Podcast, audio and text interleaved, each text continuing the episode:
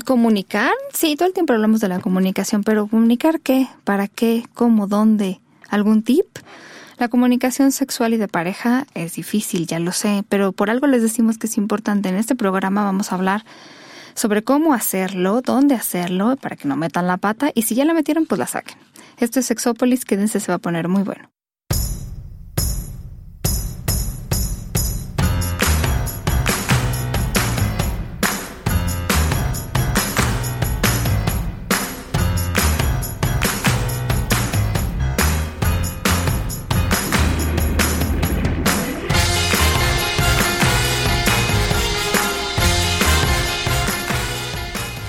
Hola, ¿qué tal? Bienvenidos y bienvenidas a Sexópolis, a esta cabina donde le dijimos adiós a un invitado, que es Pepe, le mandamos muchos saludos porque ya se va de regreso a Guadalajara, que dice que no quiere vivir aquí. ¿Por qué? Que se venga, literal. Que se venga, ¿verdad? Yo también creo, lo podría adoptar perfectamente. Que se venga, pero que se venga ya.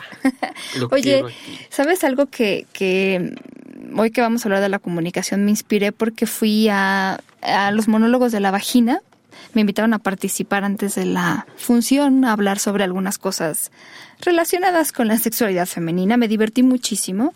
Eh, estuvo la sexóloga. te invitaron a hablar antes de que iniciara el espectáculo. De el espectáculo, entonces. Paulina Millani, ¿por qué no me avisaste? Ahora, sí. avisé con poco tiempo. Disculpen ustedes de verdad, pero es que estuve una semana un poco ajetreada. Aún así, bueno, Claudia Rampazzo y, y bueno, Fernanda Tapia es, es mi héroe. Yo quiero ser como ella mañana, ya. no tengo que esperar ningún tiempo, quiero ya ser como ella. Y, la verdad es que habla mucho de su vida y, de, se ve que es una persona que se la pasa bien en la cama, que, que no le falta nada, que está segura de su sexualidad, de su vida, de lo que tiene, este, como dice ella, para despeinar la cotorra, no tiene problema.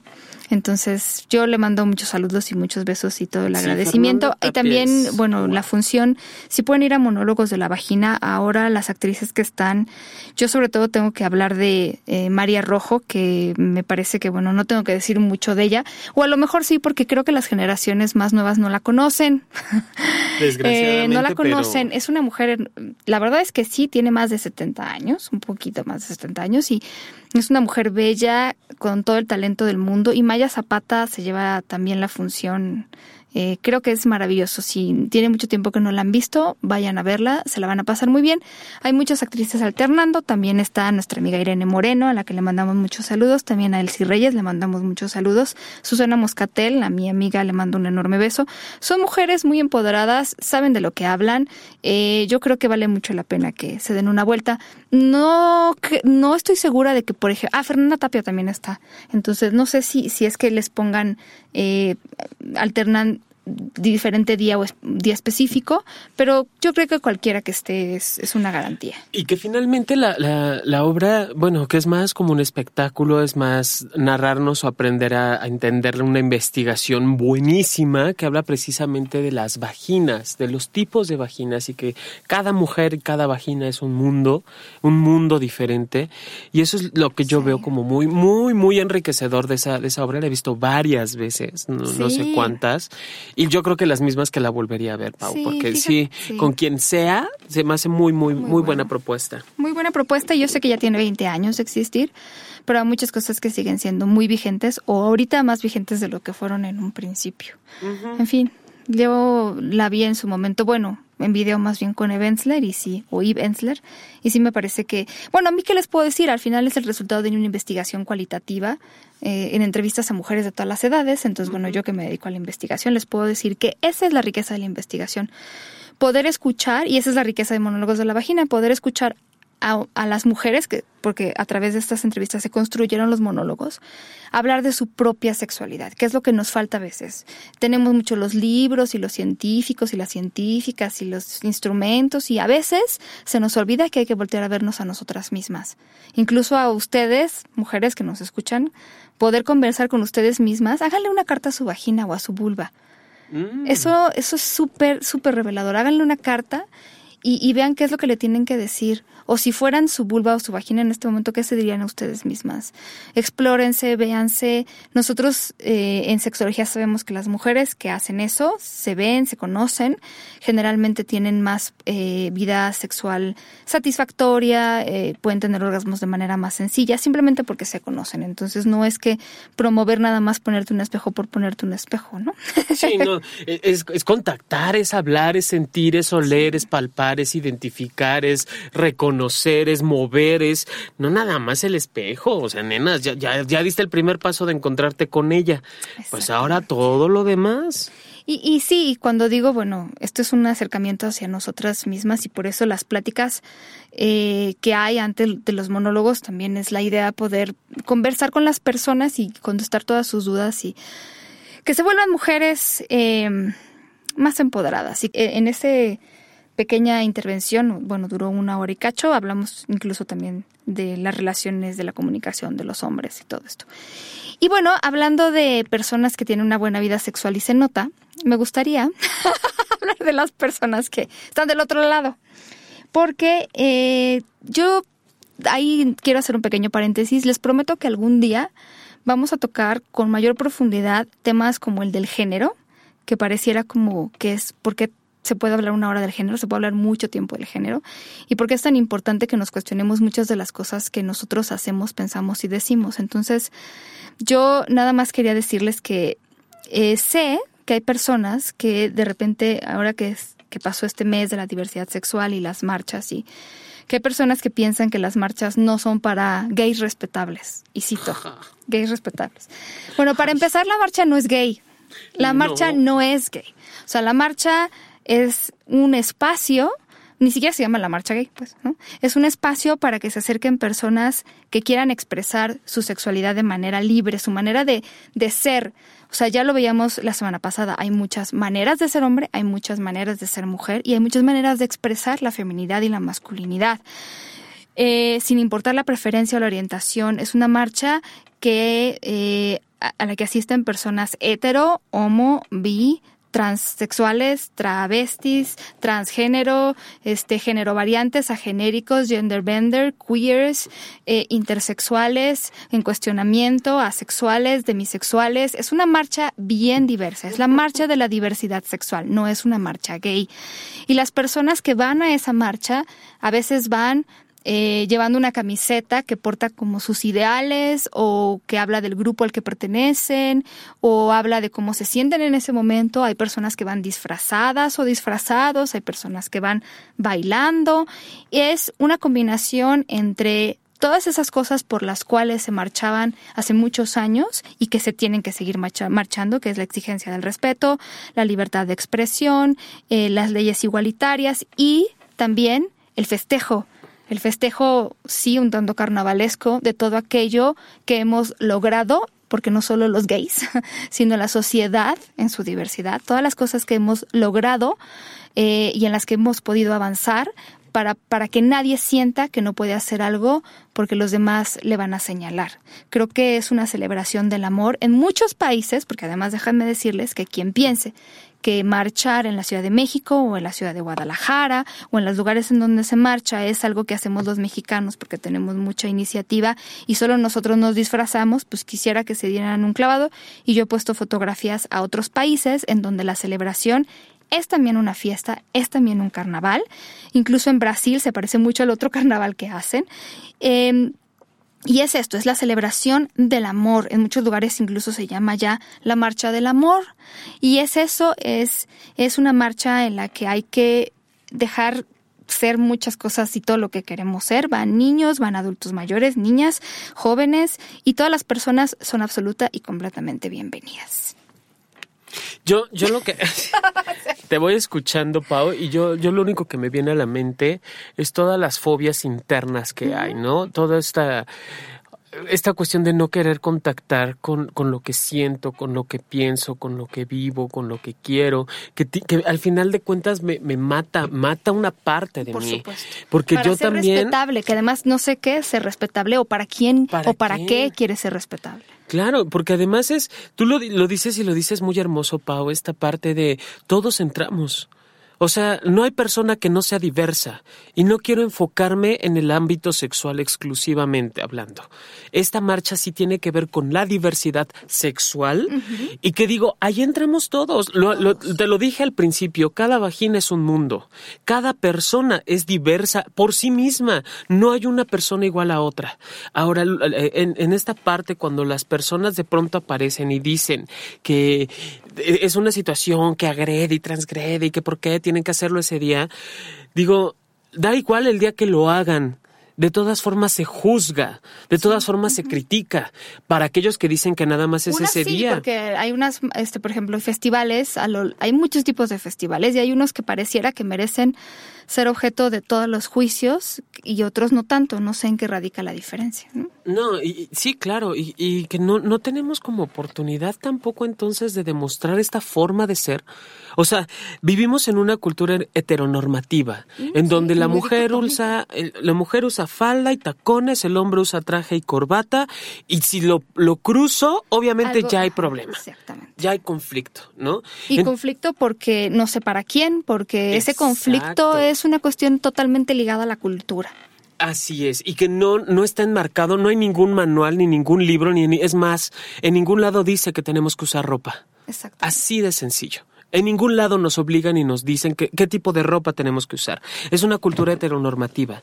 Y, y me he encontrado tristemente, digo, hablando de, y, y, siendo como más, más profundos en ese sentido, me he encontrado a hombres homosexuales que se, que se ponen en una actitud a juzgar lo que ocurre en la marcha, ¿no? De ahí van las jotitas vestidas de maripositas en esta, en esta marcha. y...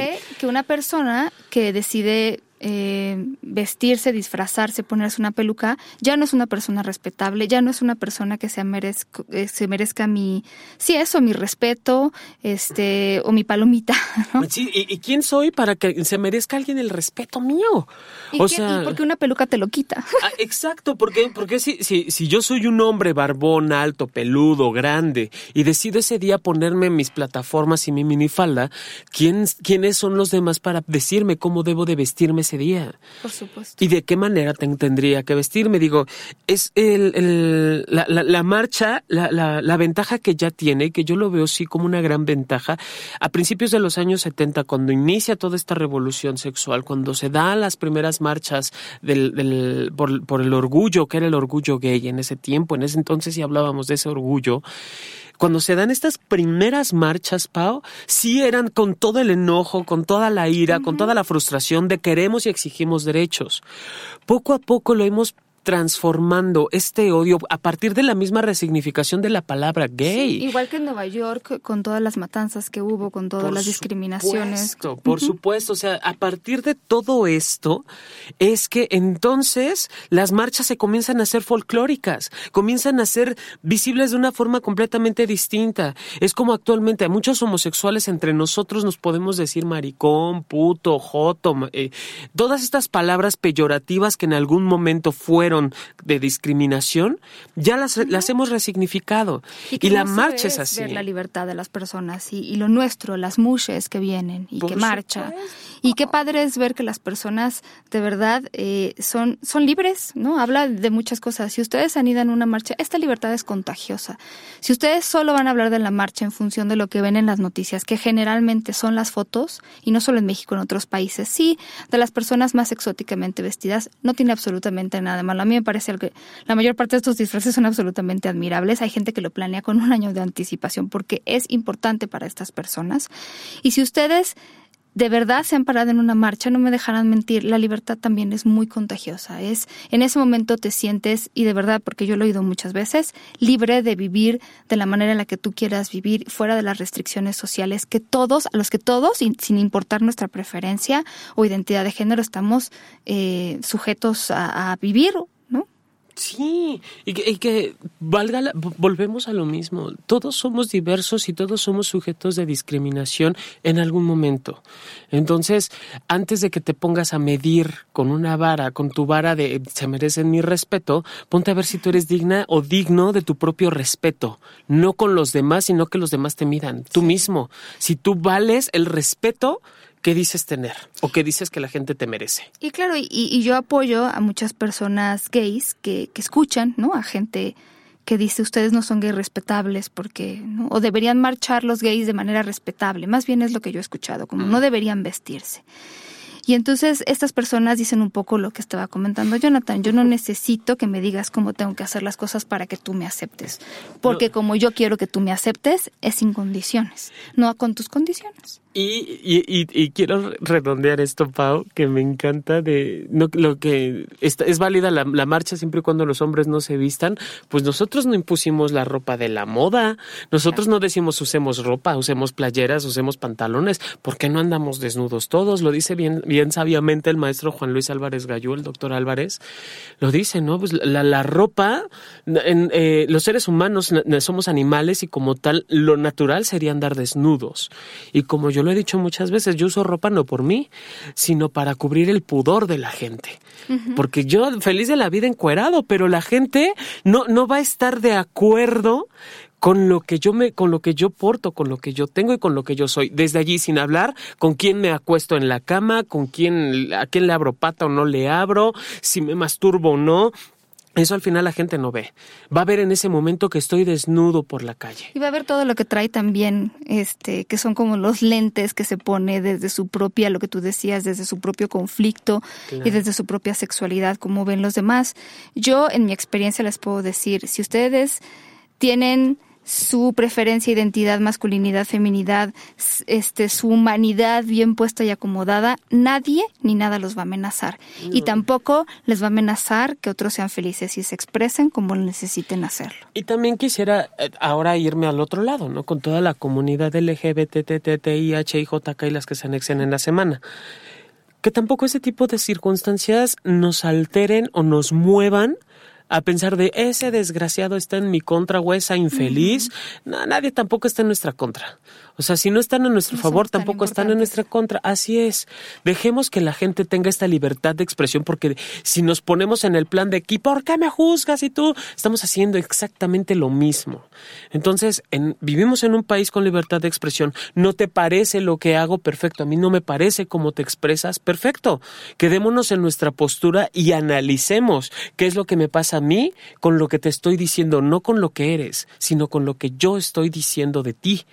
Eso sí sería más interesante. Entonces, a todos, a todos y a todas los que nos llegó a mover este tipo de comentarios, porque sí me mueven, obviamente me enojan, obviamente sí me generan como esta parte de, ay, ¿por qué? Y al final digo, bueno, ¿y quién es ella? ¿Y qué lugar y qué posición tiene él para que entonces sus palabras lleguen tan profundo en mi corazón. Sé que tenemos heridas y sé que el, rechazo más fuerte no lo vivimos en la marcha ni en la calle, lo vivimos la mayoría en nuestra propia casa.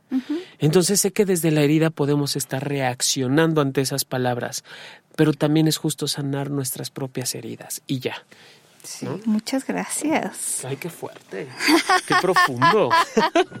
ya ves, no me gusta ponerme serio por eso, Paulina. Ya ves, algún día hablaremos también y les profundizaremos en esta cuestión del género, porque más allá de ponerte una peluca o no, hay gente que vive en, en este estereotipo y les vamos a decir exactamente por qué vivimos en este estereotipo, qué podemos esperar, qué podemos elegir y qué podemos, pues, ponderar. Pero por lo pronto, en esta parte de la comunicación sexual, sí tengo que admitir que yo sí me vi reflejada y, le, y, le, daba la razón a Fernanda Tapia cuando decía, es que ustedes nos hablan siempre de comunicación, pero la comunicación es muy difícil y eso yo estoy completamente consciente todo el tiempo. Les hablamos de comunicación en terapia o en sexología o lo que sea porque es importante y yo que me dedico a la investigación, ¿qué les puedo decir? Está directamente relacionada con una buena vida de pareja, buena intimidad percibida, buena asertividad sexual, buena autoestima sexual, pero sí, de repente eh, es complicado. La verdad es que yo algo que le decía es, nunca es fácil. Y como cuando la gente me pregunta, ¿cómo le hablo a mis hijos de sexualidad? Bueno, pues también a veces no es tan fácil la primera, el primer acercamiento cuando nunca lo has hecho. Pero esto tiende a pasar. La primera vez, eh, la dificultad de esa primera vez se va minorando la segunda y la tercera. Y en la medida en que lo hagas una costumbre, ya no va a ser tan complicado. Porque sí, la primera vez cuando nunca, nunca has hablado de sexualidad con tu pareja, con tus hijos, con quien sea, a lo mejor sí te tienes que agarrar un poco y aventar. No, bueno, pero te agarras una, te agarras la otra, te las jalas, las amarras y vas. Oye, una de las cosas que creo que hemos obviado, eso, bueno, yo más bien creo que he obviado cuando hablo de comunicaciones, ¿qué es lo que queremos comunicar? Que me parece muy importante.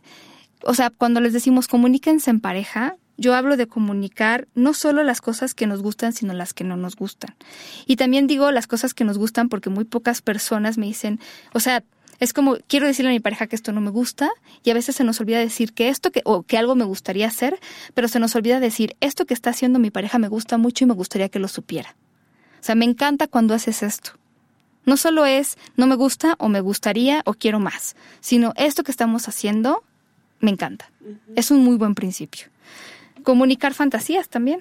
Sí, en, esto de, de, lo que estoy sintiendo creo que facilita muchísimo a lo que me gustaría y facilita muchísimo también a lo que no me gustaría. Porque eh, esos dos de me gustaría o no me gustaría no es en tiempo real. Eso es como a futuro. Y si yo me quedo solo con lo que me gusta que, estás haciendo, es en este momento, Paulina. Por ejemplo, me encanta esto que estás haciendo en este momento de tocarme con tu pie, que siento tu piecito cerca de mi pierna y digo, ay, ok, ¿no? Y te lo hago saber, ¿no? Con un gesto, con una palabra, digo, eh, se dice, porque esto no, yo, yo no lo he estudiado así, no sé si tú tengas algo al respecto, que los hombres no, no entendemos con facilidad la corporalidad o no, la lectura corporal no es tan fácil para nosotras, para nosotros, perdón, yo allí digo que no, no eso en primero no es cierto. Yo no soy buena para eso tampoco. Porque yo sí soy bueno, ¿ve? yo no soy buena, exacto. yo sí puedo ver a una persona y leer el cuerpo y decir, puta, esta persona viene de, o percibo que está de tal o tal característica. Pero bueno, hay personas que somos muy sensibles y que el más mínimo movimiento decimos, mm, algo trae o algo tiene. Entonces, dejar o hacer que, nuestro, que nuestra pareja lea nuestro cuerpo hacerle notar de una forma, pues sí, eh, digo, no, no obviando, pero sí siendo como directos desde el cuerpo, ¿no? De gracias, de esto me gusta, una sonrisa, un guiño de ojo, una caricia suave, algo que le haga saber a la pareja que esto está bien y además creo que para que se pueda dar como la comunicación completa en ese tenor, Pau, tiene que expresarse, tiene que haber voz, tiene que hablarse. Claro, por, de menos, por favor. Habemos quienes somos audiofílicos, respétenos a los que nos gusta escuchar. Entonces estas cosas sí, sí, sí funcionan, Pau, de acercarte y decir gracias. Imagínate que te den un gracias, o sigue haciéndolo aquí suavecito en el oído y que se acerquen a ti y te digan gracias. Sí, sí me lo estoy imaginando. Como de que no. François, ven a hablarme al oído. Prometo ser respetuoso. Porque también sabes que puede ser muy excitante y que es una manera de comunicar. A lo mejor en ese momento no se dio, pero yo te puedo decir, oye, fíjate que estaba yo acordándome de ayer, la semana pasada, la vez que estuvimos en no sé dónde y lo que pasó y cómo me gustó y cómo lo disfruté. Mm. Eso es un buen principio. O a lo mejor ya te pones un poco más cachonda o cachondo y empiezas, oye, me acordé de lo que pasó el otro día y pues la verdad me excité y pues la verdad, este, de, ¿cómo decía? Despeiné la cotorra. me tocó despeinar la cotorra. Eh, Sí, o sea, que también te ayuda a conservar recuerdos, eh, o sabes qué me gustaría hacer, sabes en qué he pensado, en llevarte, raptarte, hacerte, decir que también tiene que ver con las fantasías sexuales, que ojo, hemos repetido hasta el cansancio, las fantasías sexuales no son algo que se tenga que llevar a la realidad no es algo que necesariamente llevemos a la realidad. El compartir una fantasía sexual no significa en ningún momento que queramos hacerla, que podamos hacerla o que queramos que la pareja participe en algo. Cuando hablamos de compartir con fantasía se puede quedar solamente en compartir fantasías. Puede ser también, y esto lo tengo que decir con mucha cautela porque cada quien conoce, se conoce o debería hacer un poco de introspección y a la pareja y saber hasta qué, hasta dónde puede llegar a mí en lo personal eh, me gusta, por ejemplo, hablar con mis parejas de su primera vez o a lo mejor de alguna vez que fue especialmente intensa para ellos. Es decir, si yo te puedo preguntar a ti, por ejemplo, y eres mi pareja, oye, has tenido relaciones sexuales en un lugar muy riesgoso y entonces tú me podrás contar o, no sé, o sea, lo, lo digo que cada quien tiene que verlo porque hay personas que se sienten amenazadas como cuando escuchan esto y entonces se sienten celosas y eso puede desatar una serie de cosas que no queremos que se desaten. Pero si creen que lo pueden platicar con la pareja eh, sobre esto y que eso puede ayudar a intimar, eso es muy importante también decirlo. Las relaciones sexuales no solo se refieren al coito, lo meto y lo saco y lo guardo y lo sacudo y lo vuelvo.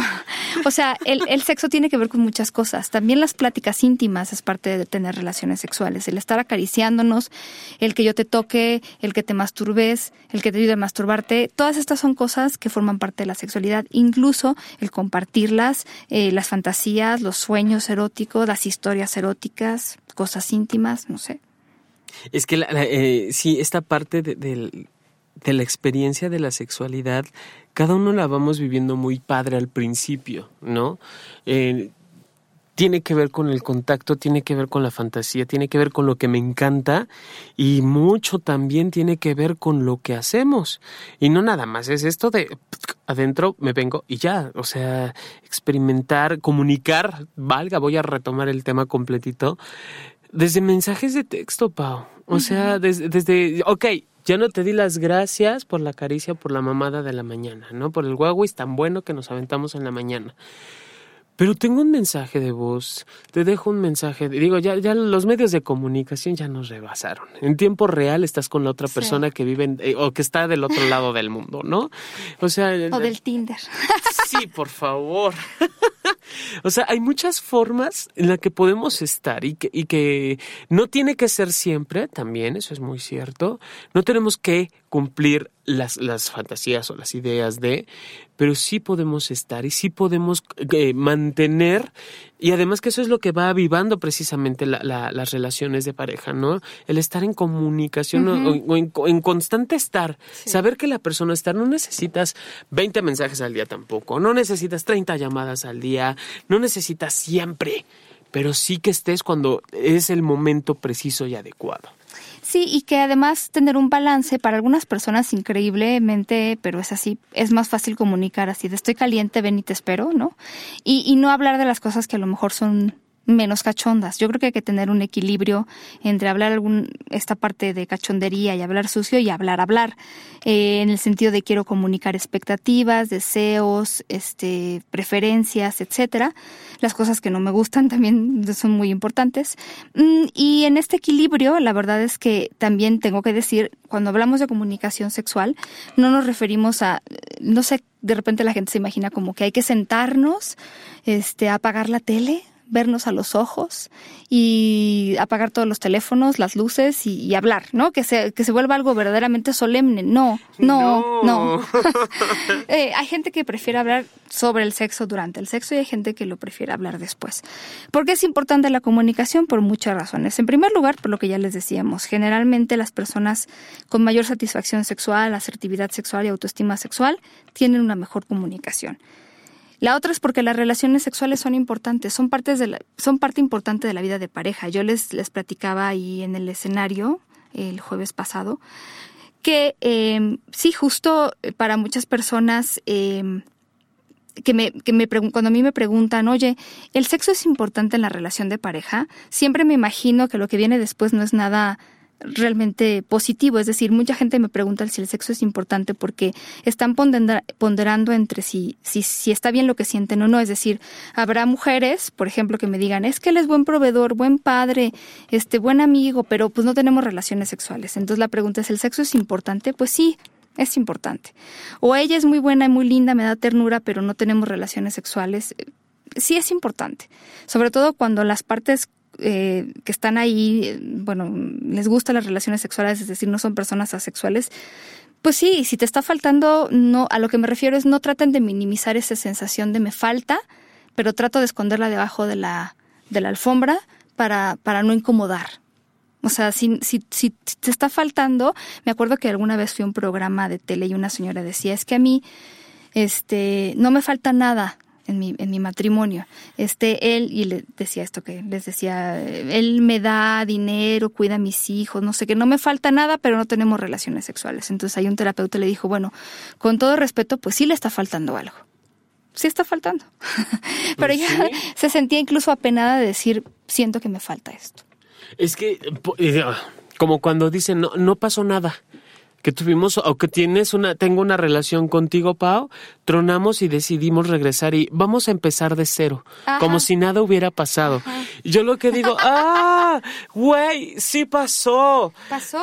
Sí, tuvimos, tronamos, sí pasó. Si, si yo digo que no pasa nada, de verdad, de nada sirvió lo que vivimos. Exacto, y no aprendes nada. Exacto, y entonces me vivo lacerando y entonces cuando hablamos de, es que me da todo tenemos una casa preciosa, la camioneta, el perro y los hijos, ¿no? Vivimos juntos, tenemos una cama maravillosa king size, eso sí, el rollito cada uno en su pedazo, porque pues nada más lo único que no hay es que no tenemos sexo, no tenemos sexo.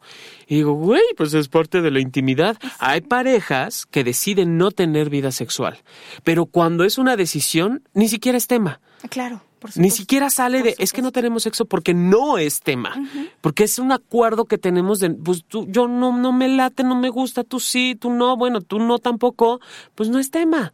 y entonces tenemos todo, todo en la vida, porque tenemos la casa, el perro, vivimos juntos, dormimos juntos, nos amamos, nos queremos, y nunca sale a colación la parte de sexual. Y, y nunca sale a colación, pero sí, sí se sale de repente en cosas que no nos damos cuenta, en cosas que expresamos y en cómo nos sentimos, reflejamos esto que pareciera que no debería estar o no importa que no esté, pero sí importa. Claro, e importa cuando lo mencionas, cuando de verdad para ti si es, quizá no sea algo de estar brincando todas las noches, ¿no? De estar en, en el brinco brinco todas las noches pero por lo menos para ti sí es importante una vez al mes, no sé, y que ni siquiera esa vez al mes se esté dando este contacto sexual, entonces sí falta. Y ojo, porque cuando pasan estas cosas, en mi experiencia, es son parejas que terminan eh, o se empiezan sin es, sin contacto, o sea, haciendo más esporádicos sus contactos sexuales hasta que estos desaparecen. Voy a voy a contar, voy a voy a contar una anécdota,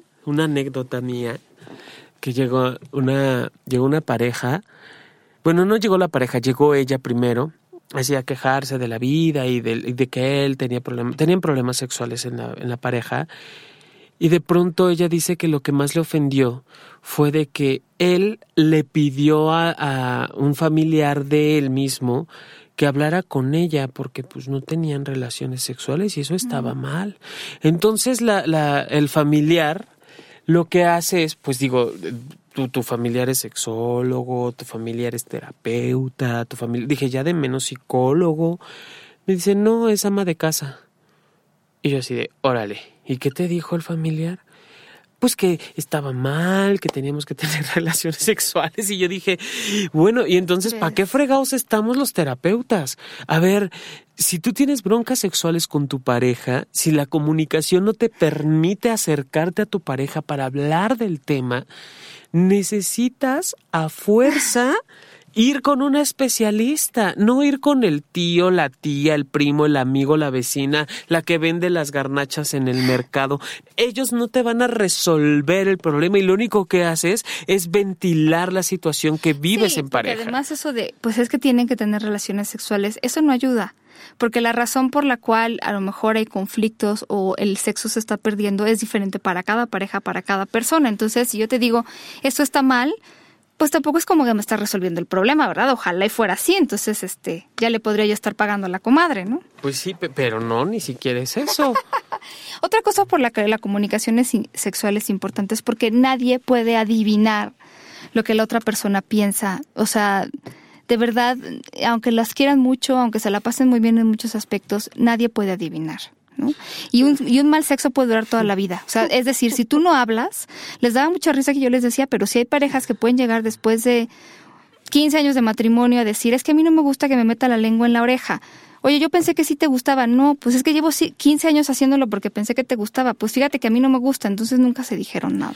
En ese tema de, de nadie adivina, yo siempre digo, yo soy divino, no adivino. Exacto. Entonces habla, sé claro, sé clara. Dime lo que quieres y yo te lo voy a decir, obviamente.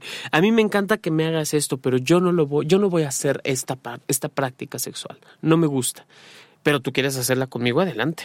¿no? Eh, hay, una práctica muy particular sexual que a mí no me gusta hacerla, pero por nada. Y que estoy muy abierto porque además yo la disfruto como no tiene que me la hagan pero no hacerla. Entonces siempre dejo esa apertura. Oye, a mí no me gusta hacerla, pero me encanta que lo hagan. Si tú no tienes broncas, adelante. En ese sentido. Y en el otro de el mal sexo puede durar toda la vida, pues claro.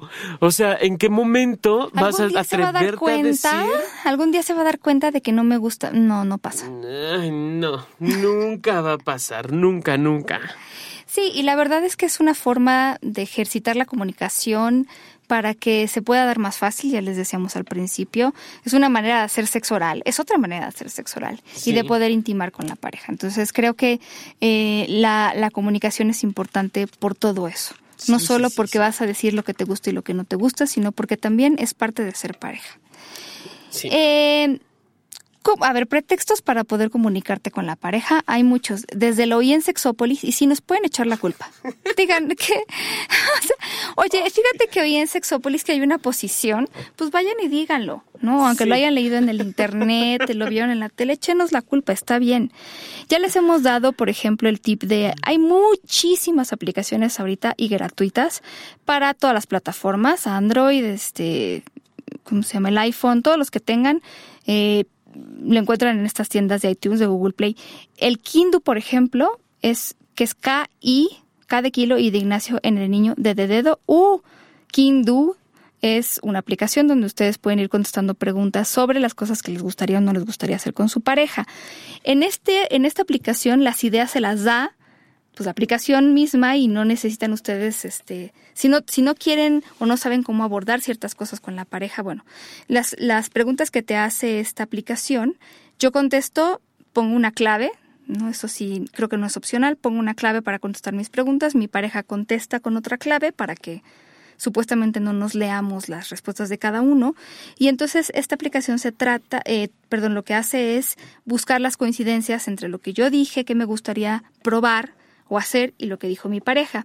Y nos pueden preguntar cosas desde las más sencillas, como ¿te gustaría que te grabara una canción romántica? hasta ¿te gustaría tener relaciones sexuales en un cementerio? o cuestiones BDSM y cosas que a lo mejor y seguramente nunca se han imaginado porque son más de 650 preguntas. Lo pueden haber visto en una película, vean juntos películas eh, eróticas o no tan eróticas, lean libros, historias, revistas. Ahí, por ejemplo, para las personas que no les gusta tanto esto de la tecnología, hagan sobres. Yo, que soy pareja de Jonathan, por ejemplo, voy a hacer eh, un sobre donde voy a poner cinco, voy a poner diez cosas que me gustaría que mi pareja hiciera. Desde las más románticas hasta las más atrevidas, las meto en el sobre y se las doy y Jonathan hace lo mismo. Entonces, cuando yo quiero sorprender a mi pareja, ya ni siquiera voy a, ¿le gustará esto? Porque ya sé que puedo meter la manita, sacar un papelito y cualquier cosa que yo saque de este sobre va a ser algo que va a ser sorpresa porque no se lo espera, pero que también lo quería, lo quería alguna vez probar. Ay, ese me gusta. y, sabes, sí, por supuesto. Y sabes que, digo, el único pero que le voy a encontrar, ay, señoras, y este va para señoras y mujeres, chavitas. Rompan ya, por favor, con lo tradicional de que, ay, es que va a pensar de mí que soy una. Ay, pues sí, ya lo piensan. Digo, ya lo piensan. Por eso está con ustedes. Claro, pues, si no, ¿cómo? ¿Cómo? Sí, digo, ya, e, e, ese, ese juego de intercambio de sobres, qué interesante. Porque además, no sé en qué momento me va a tocar, literal como el comercial, ¿no? Me toca sobre, me toca sobre. Exactamente. O sea, no sé en qué momento me va a tocar sobre. Y en el momento que me toque sobre, bueno, bueno, ya me vi revolcado de placer, tirado en la cama, en el suelo, en la, donde sea. O sea, y de eso se trata, de tirarnos. En estas aplicaciones también, por ejemplo, hay dados virtuales que también los venden en las sex shops, pero estos dados que tienen una acción en uno de los dados, seis acciones y seis partes del cuerpo. Entonces los tiras, puede ser virtual con la aplicación o real, y entonces ya, por ejemplo, lame pezones, ¿no? O este toca pies. Entonces ya vas ahí combinando y es una manera también muy interesante, chistosa, hacer un preludio, bueno, un twister desnudos, es una buenísima idea también. Eh, eh, justo hacia allá iba, ¿no? Le puedes incluso hasta cambiar las reglas del juego de twister. No necesitas ser mano, pie y qué otra cosa te piden. Son manos y pies, ¿no? Sí, creo que sí. Puedes poner manos y pies y puedes poner órganos sexuales también en lugar de los colores o cada color representa un determinado lugar del cuerpo. Y entonces tiras el reloj y vas poniendo el mano, la, digo, perdón, la mano, el pie, puedes agregar la boca, puedes agregar, eh, no sé, la, parte del cuerpo que tú quieras. Y entonces hacerlo a tu manera y no necesitas tampoco gran inversión. O sea, los juegos están. Ahora, en esto de, las prácticas o juegos BDSMeros, que yo soy fans número uno, me declaro fans, ¿no? Como mi, adorada Fernanda Tapia, que le mando un, beso. Oye, dile que venga, ¿no? ¿Verdad? Que, nos acompañe un día a la Fer. Este. En este tipo de juegos sexuales, digo, si no me quiero aventar a hacer tanto, si quiero, si soy como un BDSMero curioso, que, que me estoy adentrando, que quiero ver, una forma de hacerlo es decirle a mi pareja hasta dónde quiero probarlo. O sea, tengo muchas ganas de que me amarres las manos y que me dejes estar a tu merced pero también me, angustia que qué tal, porque así somos los seres humanos, qué tal si cuando estamos, me tienes amarrada tiembla, ¿no? Y estamos en el quinto piso. y entonces, ¿qué va a pasar si me amarras? O sea, de lo que se trata es aprender a confiar en la pareja, eso es uno, muy, muy, un punto muy importante, y dos, siempre tener las medidas de seguridad adecuadas. ¿Y eso cómo se consigue? Hablándolo. ¿Sabes qué? Eh, me, siento muy a gusto amarrado a la silla. Muchísimas gracias, está padrísimo, me la estoy pasando bomba. Y, y saber que tengo o que hay control de la situación puede facilitarnos el estar juntos. Entonces, si en este, eh, en este intercambio de sobres, por ejemplo, como yo al final del día son cosas que yo quiero probar o que yo quiero experimentar o que me encanta que me hagas. Me, ese es como aleatorio, lo que tú quieras. Si yo me quedo con este juego de intercambio de sobres, ¿qué va a pasar entre nosotros? ¿Cómo le vamos a hacer para, y, quizás sea sorpresa, quizás no sea tan sorpresa porque me gusta tener un poco el control, pero hablarlo. Creo que eso es lo, lo rico también de esta parte de, la sexualidad o del juego de la comunicación en la sexualidad. Exactamente. No, y estos juegos pueden ser interesantísimos. Es una cosa diferente también. Y eh, por algo que yo me gustaría probar, aunque la verdad es que nunca lo he hecho, así que esta recomendación, bueno, pues la toman con sus propias responsabilidades y consecuencias. Pero, por ejemplo, tener un diario único para la pareja donde puede ser un diario en la computadora, si les es más fácil escribir, o su letra que que no se entienden, o en papel. Entonces yo, por ejemplo, en el diario empiezo a poner cómo me la pasé hoy contigo. Entonces empiezo a decir, pues me la pasé muy bien, estuvo muy rico, estuvo muy sabroso, este me encantó que hiciera esto. A lo mejor para las personas que les es complicadito comunicar directamente o que se sienten. Y entonces, este, ta, ta, ta. Y luego la otra persona puede llegar a leer lo que yo puse y escribir lo suyo y yo llego y lo leo. Eso también digo, si ustedes creen que hay la suficiente confianza y el tiempo para poder escribir, sería interesante. Es otra forma de comunicarnos. O sea, ya, hablábamos de la comunicación no verbal que tiene que ver con el cuerpo, hablábamos ya de la comunicación de hablar, de expresar, de decir de lo que siento y lo que, lo que quiero, lo que no quiero. Y esta parte de, contactar con, el, con nuestro lenguaje escrito, es muy importante. Digo, creo que independiente de la ortografía, de la letra y demás, creo que el, saber lo que mi pareja está viviendo a mi lado, lo que está experimentando, creo que también es, puede ser muy placentero. Fíjate que como esto de la comunicación sexual, yo leía a una chava que decía que a ella le cambió mucho la vida un taller que tomó sobre comunicación, comunicación y asertividad, ¿no? Y, y, también tenía que ver con la cuestión sexual, porque decía, yo tenía relaciones sexuales como representante de ventas, ¿no? Era de, este, todo lo que me pidían era así, desde luego, por supuesto, lo que usted desee cuando usted lo de sin problema, ¿no? Pues si para eso estoy aquí, espero haberlo complacido, muchas gracias por su visita, ¿no? Y todo era complacer a la otra persona, entonces de veras parecía representante de ventas de esto de seguros y, ¿no? Todo es desde luego lo que usted desea, algo más en lo que le pueda ayudar. Y se dejaba a un lado ella misma y que entonces cuando descubre la importancia de también sentirse bien ella, bueno, pues le cambió la vida. Es importante, a veces nos han platicado, hay gente que nos escribe y nos dice, es que yo a mi pareja le pregunto qué más le gustaría hacer y dice que todo está bien y que todo le gusta y no, no sé qué. Cuando tienen parejas así, traten de ser más específicos. Ya sé que es un esfuerzo extra porque hay personas que o son tímidas o no están muy presentes en la importancia de la comunicación. Entonces, a lo mejor, pues todo bien, pero por ejemplo, eh, ¿te gustó cuando te hice esto y específicamente esto? ¿O te gustaría que te lo hiciera de esta manera? A lo mejor puede ayudar.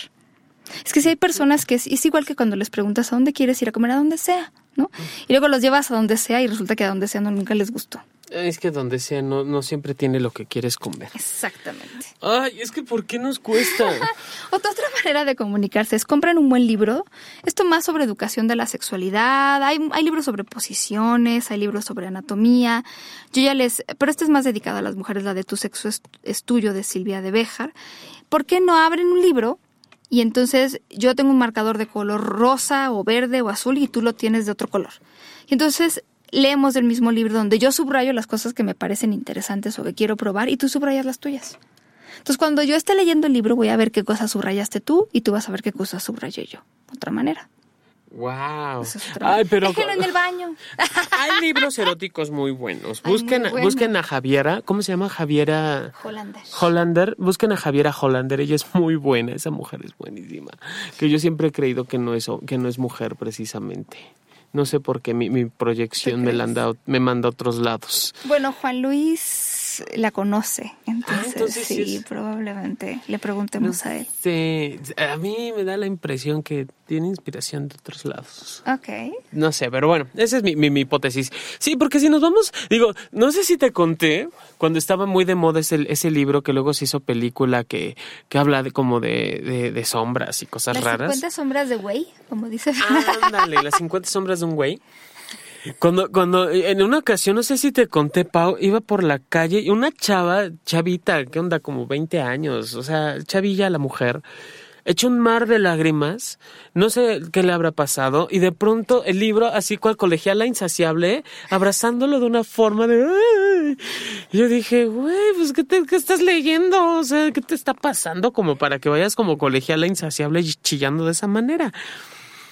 Eh, más adelante esta mujer, porque fue en un restaurante donde la, la vi así chillando y se sentó junto a mí, escuchó que estaba peleando con el novio. Hmm. Y yo así de, ok, ¿y entonces por qué traes ese libro aferrado de esa manera? ¿No? O sea, el libro finalmente toca temas muy fuertes que tienen que ver con el BDSM, pero está muy tergiversado. Entonces, chicas, si creen que el BDSM termina con estas 50 sombras de güey, pues no. no. De hecho, esa es una parte rosa, rosa, rosa. Tengo una amiga que me encanta, Mayra Pérez, la doctora Mayra, le mando un beso.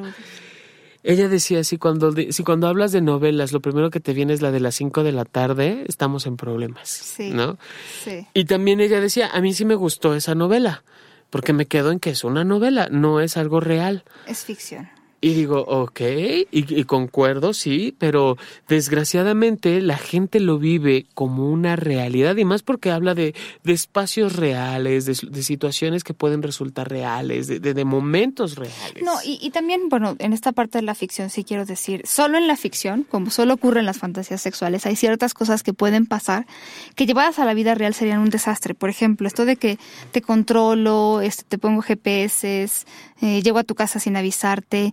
Mm, eso en la vida real se llama control y se llama violencia. Nada más se los digo, porque a lo mejor leen el libro y es muy excitante en el contexto del libro, pero acuérdense que si alguien está controlándolas, mandándolas mensajes, buscándolas sin su permiso, acosándolas, eso es violencia. Nada más como para dejarlo en, en claro también. Dejemos un ratito de, de fantasear que no es así y que tiene nombre y apellido. Y el nombre y el apellido muchas veces no nos encanta. Exacto.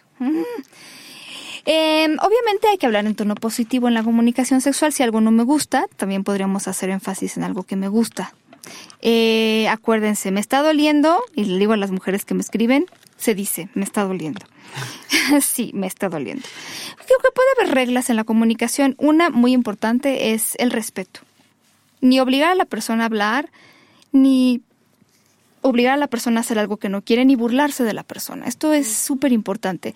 Si vamos a hablar de hoy, yo no puedo hablar de mis fantasías, ni puedo hablar de mis sueños. Si tengo una persona que se va a reír de mí, que me lo va a regañar, que me lo va a recriminar, que me lo va este, a reprochar, como decía, ¿y de dónde lo sacaste? Como decía Jonathan, pues no. Eh, apertura para poder escuchar y para poder hablar. Eh, trabajen sus obstáculos. Ya empezábamos el programa con eso.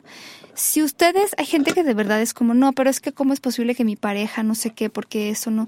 Si ustedes creen que tienen un conflicto con la sexualidad, con su sexualidad, si creen que traen atoradas cosas, y créanme, todo el mundo las traemos, así como todo el mundo tenemos dudas sobre sexualidad, todo el mundo tenemos situaciones que nos gustaría trabajar para, para mejorar nuestra vida sexual. Si se ven en esa circunstancia, busquen ayuda y trabajen estas situaciones, porque entonces no se vale que la persona que queremos cargue con todo esto que nosotros, eh, que nosotros traemos y que son actitudes de la sexualidad ante nuestra propia sexualidad que está impactando en la relación, porque sí está muy, muy vinculado. No interrumpan a la persona, puede ser a lo mejor una regla, eh, que siempre es importante. A lo mejor, como siempre hemos dicho, hablen en primera persona. Si a lo mejor el de es que tú me haces, es que tú no me haces. Acuérdense de no atacar, porque cuando tú empiezas a atacar, la gente ya lo primero que hace es defenderse. Es que tú siempre, es que tú nunca, tampoco es buena idea.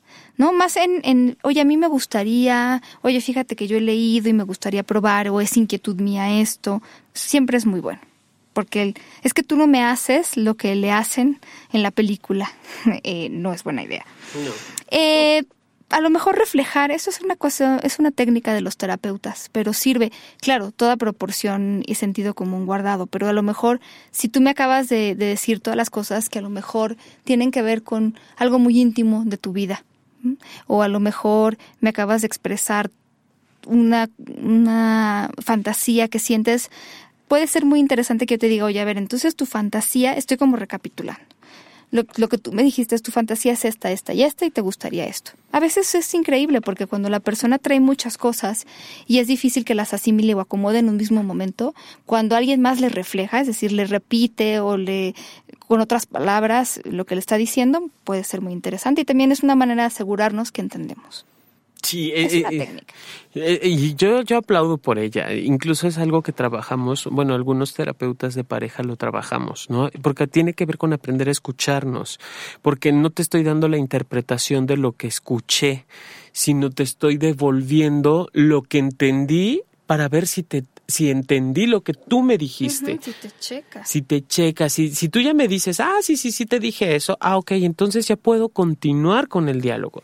Esta, esta parte del reflejo, del eco que le llaman otras personas, del espejo, de la devolución, de bla, de bla, hay muchas formas de llamarle, todas estas maneras que existen confirma a la pareja, confirma y dicen, sí, claro, sí me está escuchando, sí me está poniendo atención, sí me dice algo de lo, de lo que está contando, sí me está diciendo cosas.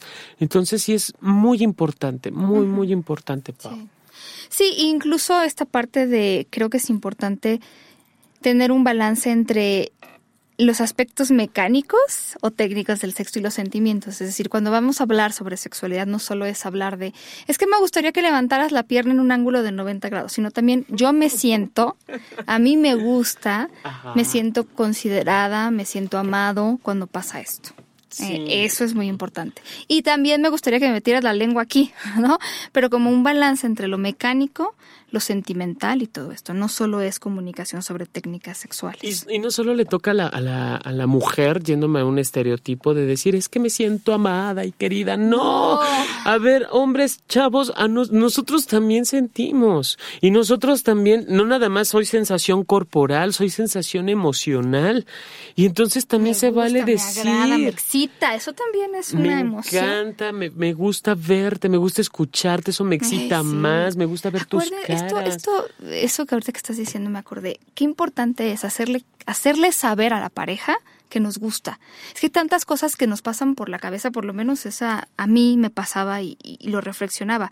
Muchas cosas nos pasan por la cabeza, no las decimos y entonces es como de lo veo desnudo y digo qué guapo es y ya lo pensé pero no se lo dije y entonces de repente es como decirle, oye, de veras me gustas, de veras me prendes, de veras me pareces guapo, o de veras me encantan este, tus pechos, o me encanta tu cuerpo, me encanta lo que haces, me gusta, me excita cuando me mandas mensajes.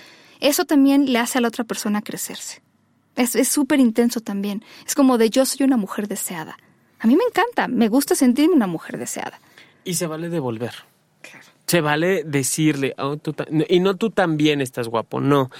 En algún momento... Tienes un pene enorme, no, no, no, no, hay cosas más originales que Sí, por favor. Eh, en algún momento sí decirle lo que, lo, lo que tú ves y lo que te gusta de esa persona.